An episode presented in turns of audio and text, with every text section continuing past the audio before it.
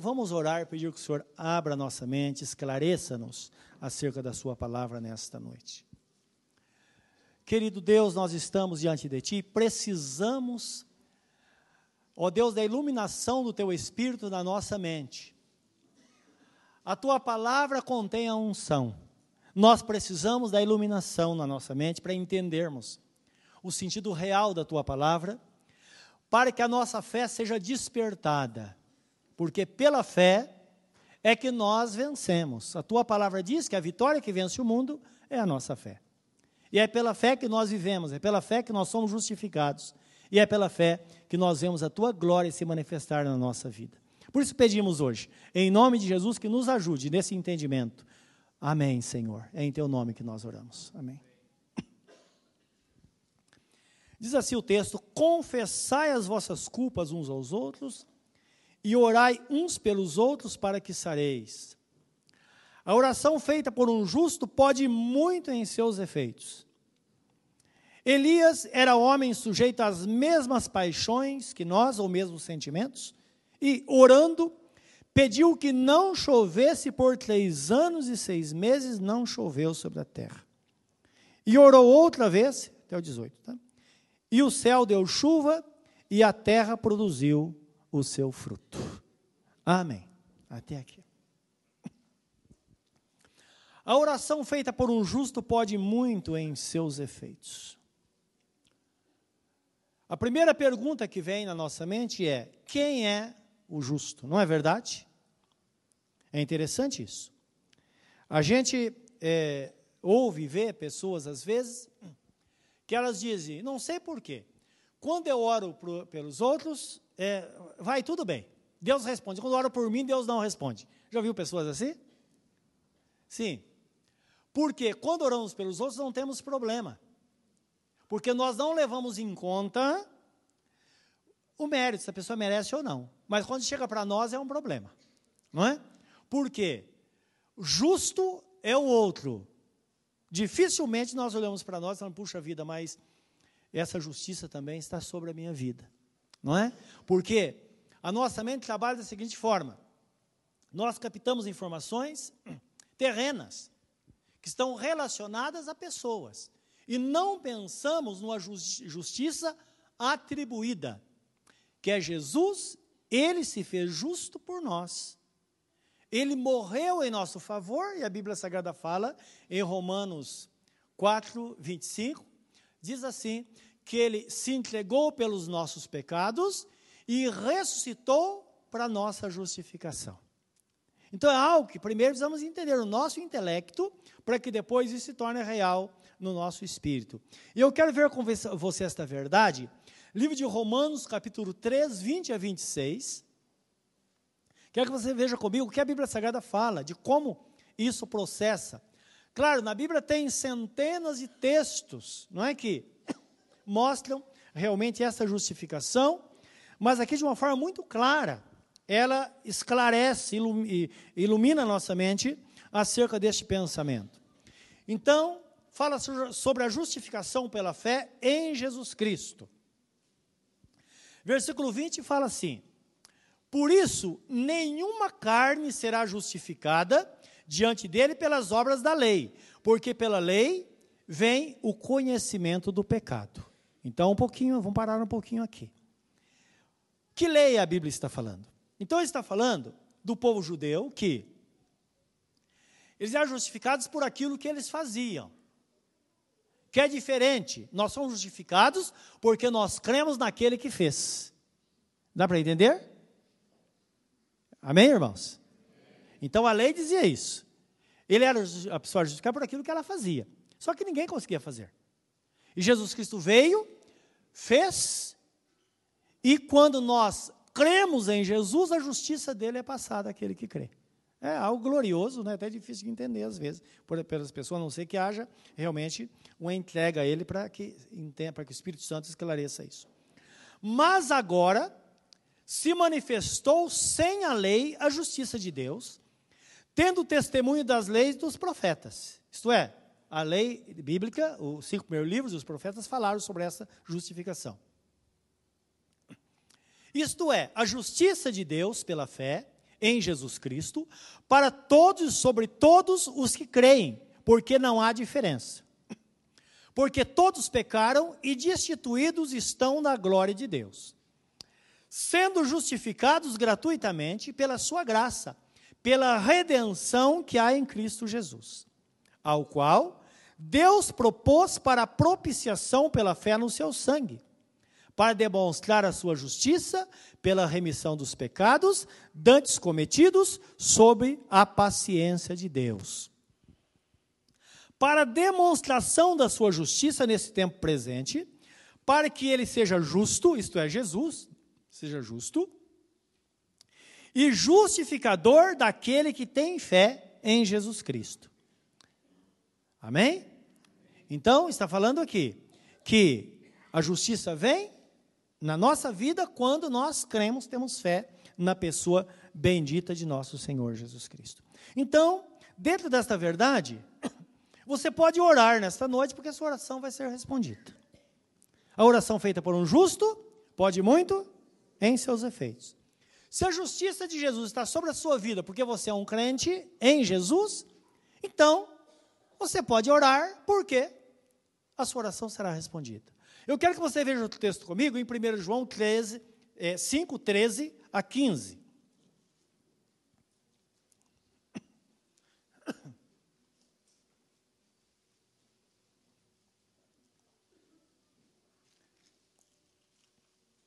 Depois de Tiago. Tiago, Pedro, depois vem a primeira epístola de João.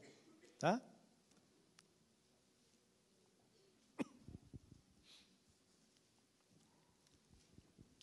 Então ele diz assim, no versículo 12, olha o que a palavra diz.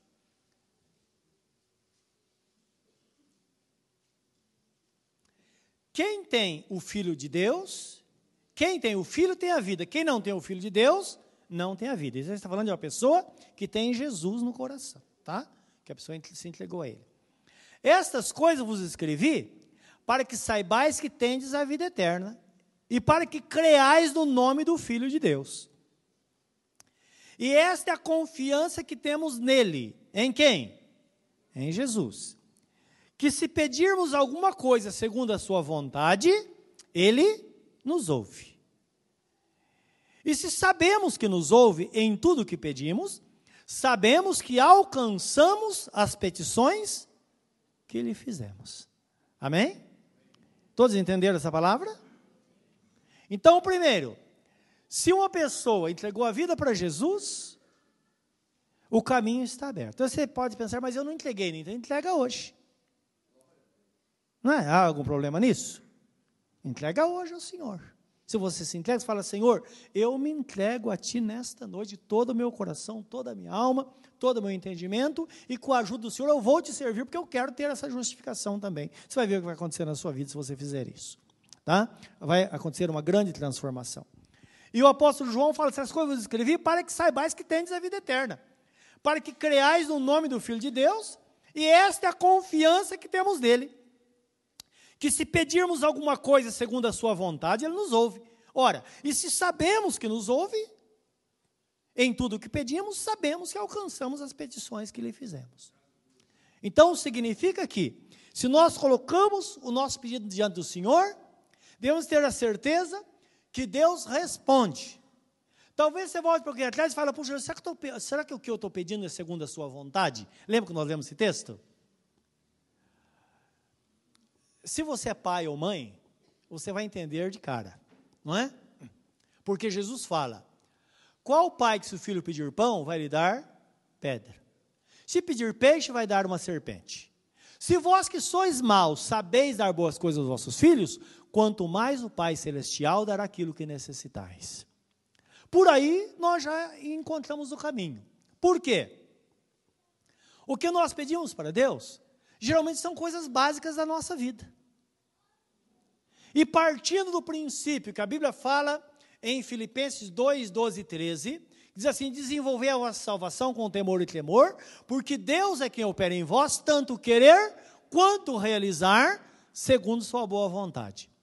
Partindo desse princípio, significa o quê? Que Deus nos faz querer, não é? O que é o querer? Não é desejar? O desejar não é sonhar. Então, dentro disso, não estou falando desse sonho que você dorme lá e sonha. Não é, não é isso. Sonho, você de repente está pensando, puxa, eu preciso tanto disso.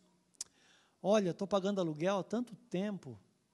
Será que é a vontade de Deus me dar uma casa para morar? Claro que é. Mas não tem condição. Se não tem condição, você precisa de um milagre na sua vida. Se você precisa de um milagre, seja coerente. Primeiro, crê que Deus ouve a sua oração e comece a orar e colocar, Senhor, eu preciso. A hora que você menos esperar, a porta vai se abrir, você fala, meu Deus, é um milagre. Claro que foi um milagre, porque o nosso Deus, ele age assim. E isso é em todas as áreas da vida. Nós sabemos que as grandes coisas acontecem quando nós menos esperamos, porque o nosso Deus realmente ele é um Deus de milagre, não é? E você deve pensar em alguém, algum testemunho que você fala, meu Deus, só Deus. Sim, tem situação que nós sabemos que só Deus, e graças a Deus que Ele é poderoso para fazer, não é? Ele é poderoso para realizar, e o mais interessante é que Ele responde nossas necessidades. Por isso que está escrito no Salmo 37, 4, deleita-te também no Senhor, e Ele realizará o desejo do teu coração. Por quê? Se não for a vontade de Deus, você já sabe que não é, então não peça. Não é verdade que eh, isso é muito claro, nós sabemos, nós temos conceitos morais e éticos em nós, que quando nós vamos orar, nós sabemos o que é justo e o que não é. Não é verdade? Isso está dentro de nós. Tanto é que a Bíblia Sagrada fala no livro de Romanos que aquela pessoa que nunca ouviu falar de Jesus, você fala, meu Deus, tal pessoa nunca ouviu falar de Jesus e morreu, e agora? Ele tá, foi para o inferno? Depende, porque está escrito que todo ser humano tem dentro dele uma lei colocada por Deus, que é a lei da consciência, e depende do julgamento que ele fez, que ele julgou entre o certo e o errado, ele será julgado e no julgamento ele será condenado ou absolvido, dependendo de como ele usou aquela lei da consciência. E Paulo fala: todos serão julgados desta forma, mas segundo o Evangelho. Tá? Porque o sacrifício de Jesus foi tão grande, tão poderoso, que ele tem poder para fazer isso. Então, nisso, abre-se um leque que, às vezes, nós falamos, que a pessoa nunca ouviu falar de Jesus. Mas depende de como ela usou a sua consciência em vida, ela vai ser julgada na presença do Senhor se ela for condenada, ela vai ser condenada porque, mesmo que ela conhecesse Jesus, ela ia rejeitar. Agora, Deus sabe que se ela ouvisse falar de Jesus, ela iria aceitar. Os irmãos estão entendendo? Livro de Romanos, capítulo deve ser 2, alguma coisa, está essa palavra. Então, entendendo a justiça de Deus, que vai muito além daquilo que nós imaginamos. Agora, tudo é feito através de Jesus, porque sem Jesus não há salvação. A Bíblia Sagrada é clara em dizer: fora de Jesus não há salvação, porque debaixo do céu não existe outro nome dado entre os homens através do qual devamos ser salvos. Então, um Deus justo, mas um Deus misericordioso, que lida com pessoas como eu, eu e você, ele conhece as necessidades, e ai de nós se não fosse ele, não é se não fosse a graça dele sobre nós. Então, por isso que eu quero que você veja um pouquinho à frente do texto que nós lemos, o primeiro, em Tiago 5, 17 a 18 ainda.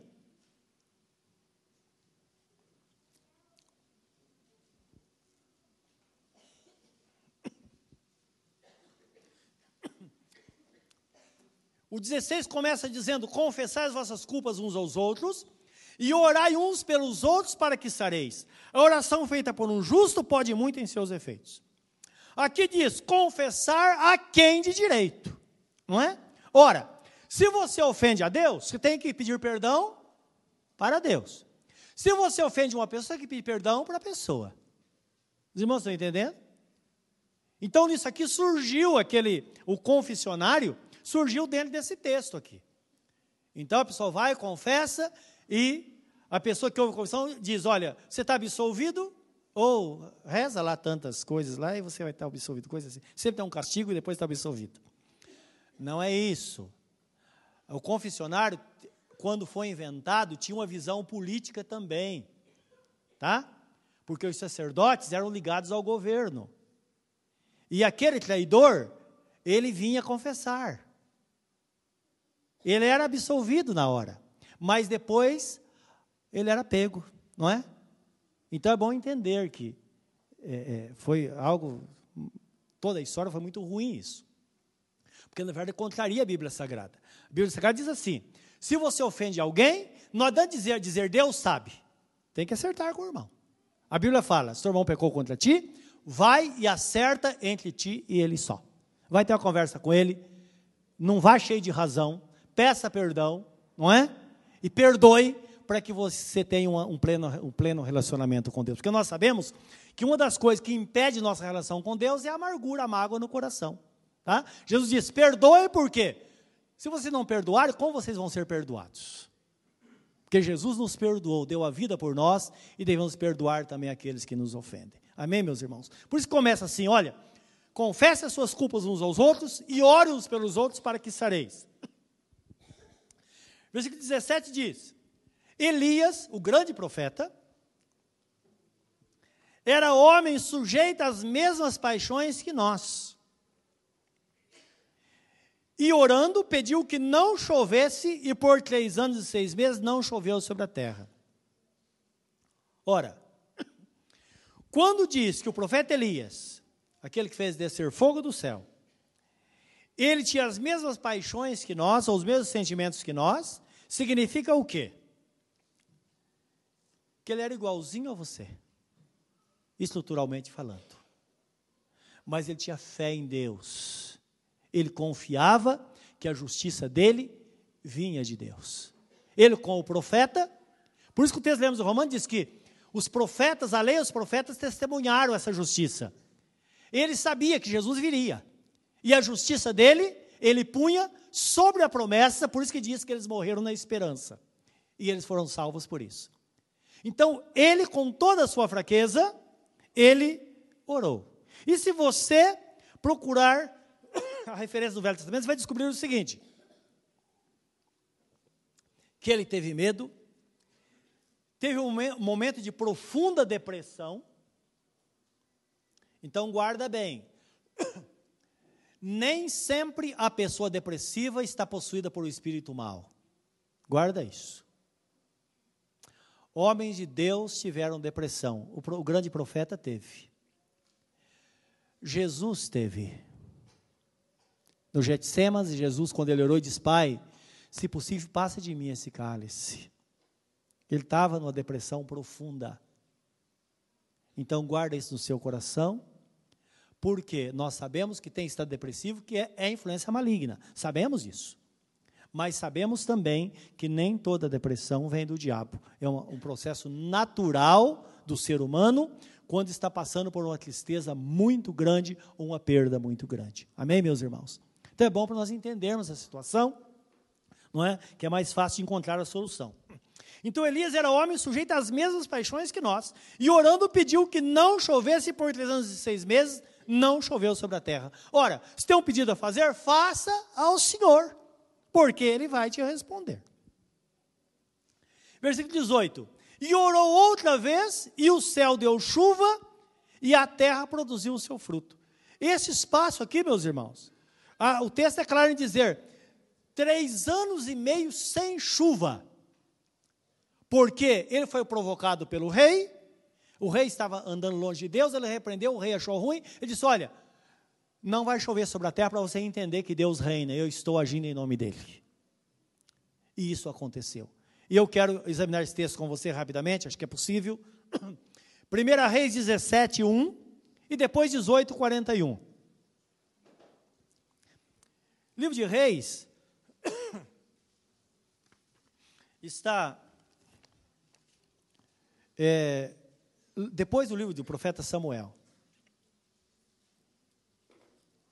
1 Reis 17. Minha Bíblia está na página 490.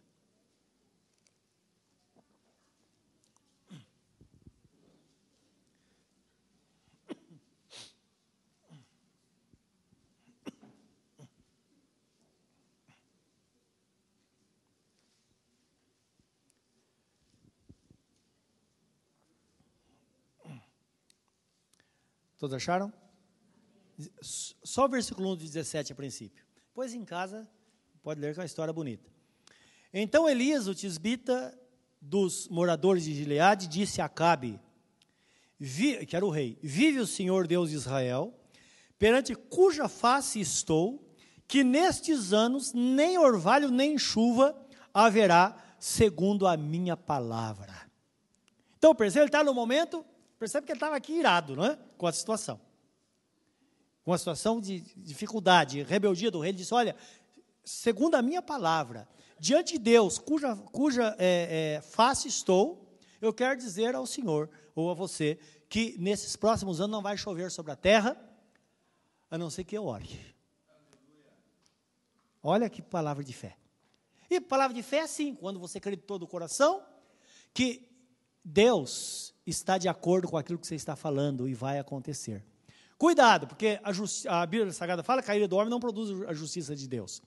Então, qualquer situação, você não pode ficar contrariado. Ficou contrariado, você fala, eu te entrego nas mãos de Deus, vai acontecer isso, isso, isso. Depende, não é? A ira do homem não produz a justiça de Deus. Mas se é uma situação justa, se você falar, Deus vai agir. Amém, meus irmãos? Então, isso aconteceu com ele. No capítulo 18, três anos depois, três anos e meio depois, 18, 41 e 45, nós vemos aqui um episódio interessante.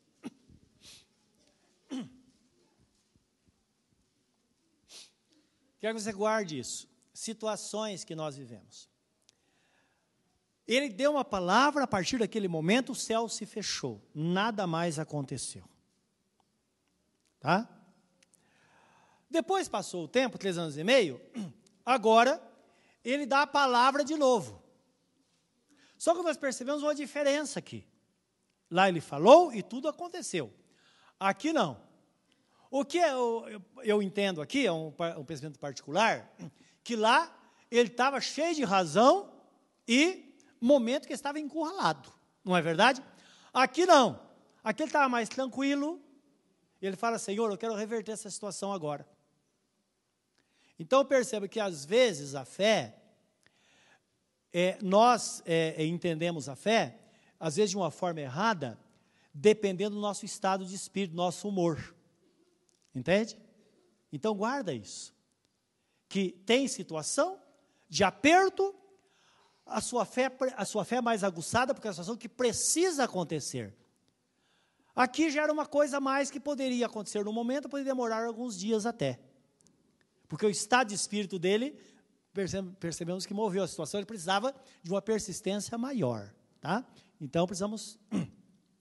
É, é isso, trazer um, isso traz um aprendizado a nós. Tá? E uma coisa, podemos até nos precipitar, às vezes, dependendo do estado de espírito. Tá? Às vezes você dá uma palavra e acontece aquilo, porque é justo acontecer. Depois você fala, puxa vida, mas por que, que eu fiz isso? Né? Então, é aprendizado que devemos pensar antes da oração. 41 diz assim: Então disse Elias a Acabe: Sobe, come bebe, porque ruído há de uma abundante chuva. E Acabe subiu a comer e a beber, mas Elias subiu ao cume do Carmelo e se inclinou por terra e meteu o seu rosto entre os seus joelhos e disse ao seu moço: Sobe agora e olha para a banda do mar. E subiu e olhou e disse: Não há nada. Então disse ele: Torna lá sete vezes. E sucedeu que a sétima vez disse: Eis aqui uma pequena nuvem como a mão de um homem subindo do mar. Então disse a ele: Sobe, diz Acabe, aparelha o teu carro e desce para que a chuva não te apanhe. E sucedeu que, entretanto, os céus se enegreceram com nuvens e vento, e veio uma grande chuva, e Acabe subiu ao carro e foi-se a Jezreel. Amém? Então, até aqui. Agora perceba uma coisa aqui nesse texto. Que o texto fala que Elias se colocou lá de, de, de joelho, abaixou a cabeça e orou. E disse: Vai agora, olha lá para ver se está se tá vindo alguma nuvem. Ele disse: Olha, nada. Então o texto fala que ele voltou sete vezes. Agora, quanto tempo de intervalo entre essas vezes a Bíblia não fala. Pode ser que tenha ficado um tempão ali orando, Senhor, puxa vida, Senhor, eu dei minha palavra lá, o Senhor cumpriu de novo aqui, precisa reverter essa situação.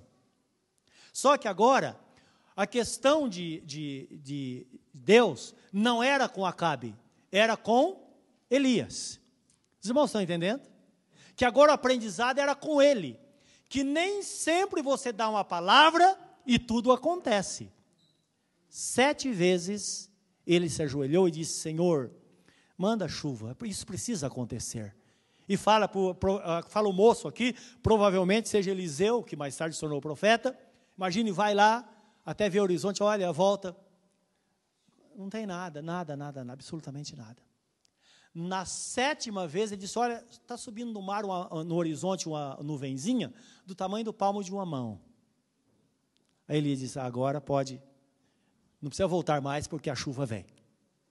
Quero que você entenda isso, que a oração tem esses mistérios. Que às vezes você está buscando a Deus, você busca um dia, dois dias, três dias e vai indo. Por isso que quando você faz uma campanha de oração, é um tempo que você estabelece, está buscando a presença de Deus, e você passa tempo e nada acontece. Mas de repente, quando você termina, surge lá a nuvenzinha. Você fala, mas não é, não é tudo isso que eu esperava, achava que ia ser algo diferente. Espera, porque aquela nuvenzinha vai cobrir o céu e a chuva vai ser derramada, porque é sinal que a sua oração foi respondida. É desta forma, por isso que Jesus Cristo fala sobre orar, orar sem cessar. Nós oramos e oramos e oramos, uma coisa é certa, enquanto estamos orando, as coisas estão acontecendo. E existem casos que a história de uma pessoa, de uma vida é mudada através da oração. E eu quero ver esse como último texto, nessa nossa oração, que tem Atos 12, 1 a 11. Um caso corriqueiro da igreja primitiva, não é? que eles estavam passando por perseguição. E o que aconteceu? Herodes estava prendendo as pessoas para satisfazer os judeus. E eles mataram aqui Tiago, que era um dos apóstolos. Foi morto. E em seguida pegaram Pedro. Só que quando, o que indica aqui, quando a, a, o Tiago foi morto, foi pego assim num momento de perseguição de surpresa. Quando ele foi morto, a igreja acordou que precisava orar. E se eles orassem, ia começar a acontecer milagre de Deus na, na igreja. Aí, uma mente mais, mais produtiva, nós temos direito disso, de pensar assim. Mas por que Deus não livrou Tiago? É bom nós entendermos isso. Que para o crente, a vida ou a morte tem o mesmo valor. Tiago, naquele momento, foi morar com o Senhor como mártir, serviu de testemunho. Agora, o fato de Pedro não ter morrido foi por causa da intervenção da igreja em oração. Então, significa que, em qualquer situação, a igreja tem força e poder para mudar a história. Os irmãos estão entendendo? Então, por isso que a Bíblia Sagrada fala que devemos orar, porque se nós oramos, a nossa oração é respondida. 1 a 11. Por aquele tempo, o rei Herodes estendeu as mãos sobre alguns da igreja para os maltratar. E matou a espada Tiago, irmão de João. E vendo que isso agradara aos judeus, continuou mandando prender também a Pedro. E eram os dias dos asmos. E havendo, havendo-o prendido, o encerrou na prisão, entregando-o a quatro quarternos de soldados para que o guardassem, querendo apresentá-lo ao povo depois da Páscoa. Pedro, pois, era guardado na prisão, mas a igreja fazia contínua oração por ele a Deus. E quando Herodes estava para o fazer comparecer, nesta mesma noite, Pedro estava dormindo entre dois soldados, ligado com duas cadeias, e os guardas diante da porta guardavam a prisão. E eis que sobreveio o anjo do Senhor, e resplandeceu uma luz na prisão, e tocando a Pedro ao lado, o despertou, dizendo: Levanta-te depressa. E caíram das mãos as cadeias. E disse-lhe o anjo: Singe-te e ata as tuas sandálias. E ele o fez assim. Disse-lhe mais: Lança as costas a tua capa e segue-me. E saindo o seguia, e não sabia que era real que estava sendo feito pelo anjo, mas cuidava que via alguma visão. E quando passar a primeira, a segunda a segunda guarda, chegaram à porta de ferro que dá para a cidade, a qual se lhes abriu por si mesma. E tendo saído, percorrer uma rua, e logo o anjo se apartou dele. E Pedro, tomando a si, disse: Agora sei verdadeiramente que o Senhor enviou o seu anjo e me livrou da mão de Herodes e de tudo o que o povo dos judeus esperava. Amém? Então, ele pensava em uma visão. Quero que você entenda. Quando começamos a orar, a intervenção de Deus, as cadeias começam a ser quebradas as libertações acontecem, o poder de Deus se manifesta, aquela doença começa a regredir, aquele problema começa a ser transformado, aquela pessoa que te prejudicou perde o sono. E começa a ter pesadelo com você, vê o seu rosto dia e noite, e ela precisa fazer alguma coisa. Os irmãos estão entendendo? É a intervenção de Deus quando a igreja está em contínua oração, por isso que está escrito: orai uns pelos outros para que sareis. A oração feita por um justo pode muito em seus efeitos, ela pode muito em seus efeitos, então ore com fé, sabendo que a sua oração está sendo respondida. Amém, meus irmãos? Vamos orar nesta hora? Curva o seu semblante onde você está. Primeiro quero que você fale isso com Deus. Certifique-se da sua posição em Cristo. Se você está aqui nesta noite e você não entregou sua vida a Jesus, está perdendo tempo. Entrega a sua vida ao Senhor.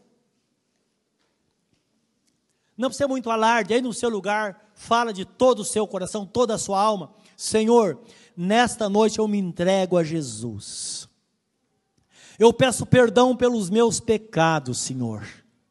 E eu sei que a partir deste momento eu posso aplicar a minha fé em Ti e todas as minhas orações serão respondidas. E Ele fará isso por você. Fala com Ele neste momento, no seu lugar, na presença dEle nesta hora. Se você tem pecado contra Deus, confesse esses pecados ao Senhor. Ele é fiel e justo para perdoar os seus pecados e te purificar de toda injustiça. Fale com Ele neste momento. Se apresente diante dEle. Querido Deus, nós estamos aqui na Tua presença e o Senhor nos chama à responsabilidade, mostrando, Senhor, que nós podemos orar. Assim como Tu respondeste à oração do grande profeta, Tu respondes às orações dos Teus pequeninos que aqui estão na Tua presença.